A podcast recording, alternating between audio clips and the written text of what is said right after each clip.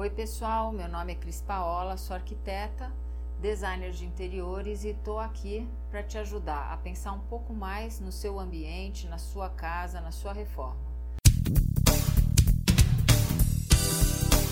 Está começando, Está começando. Mil ideias por metro quadrado com Cris Paola.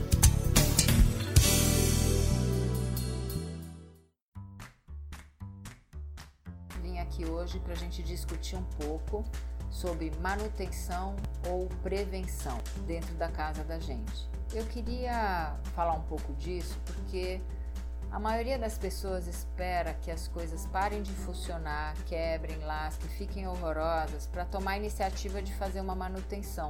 Isso acontece normalmente porque a gente entra e sai no mesmo ambiente e a gente deixa de enxergar esse ambiente.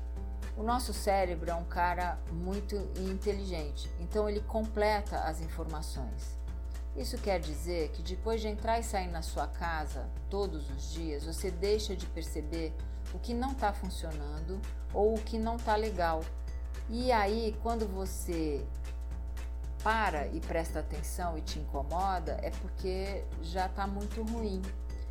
É, é, legal de vez em quando você falar: hoje eu vou entrar em casa e vou observar tudo que eu tenho aqui e vou ver o que funciona, o que não funciona.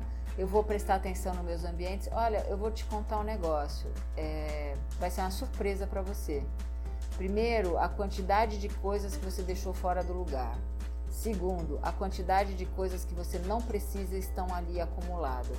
E terceiro, como você não presta atenção nessas coisas no dia a dia e que vão fazer você ter que fazer essa manutenção já quando danificou ou quando já não dá mais para ser reutilizado. Então, a minha dica é que você pense na sua manutenção uma vez por mês. Uma vez por mês sai de casa e fala: hoje, quando eu chegar, vou dar uma olhada na casa, como se eu não tivesse apenas que ter o movimento entrar e sair. Eu vou estar tá prestando atenção na minha casa. E daí você vai ver aquela geladeira que já não está mais gelando, você vai ver uh, um objeto que já está lascado, um sofá que está surrado, um quadro que você não aguenta mais olhar. E é nesse momento que você elenca as suas necessidades e aí, de acordo com o investimento que você quer fazer, você vai estar tá mensurando quando que você vai agir em cada um dos itens que você levantou. É para vocês terem uma ideia, nem as luminárias que queimam a gente percebe, a não ser que você vai ler lá embaixo ou que seja um lugar que você realmente precise da luz. Então, olhar para o teto é uma coisa que poucas pessoas fazem.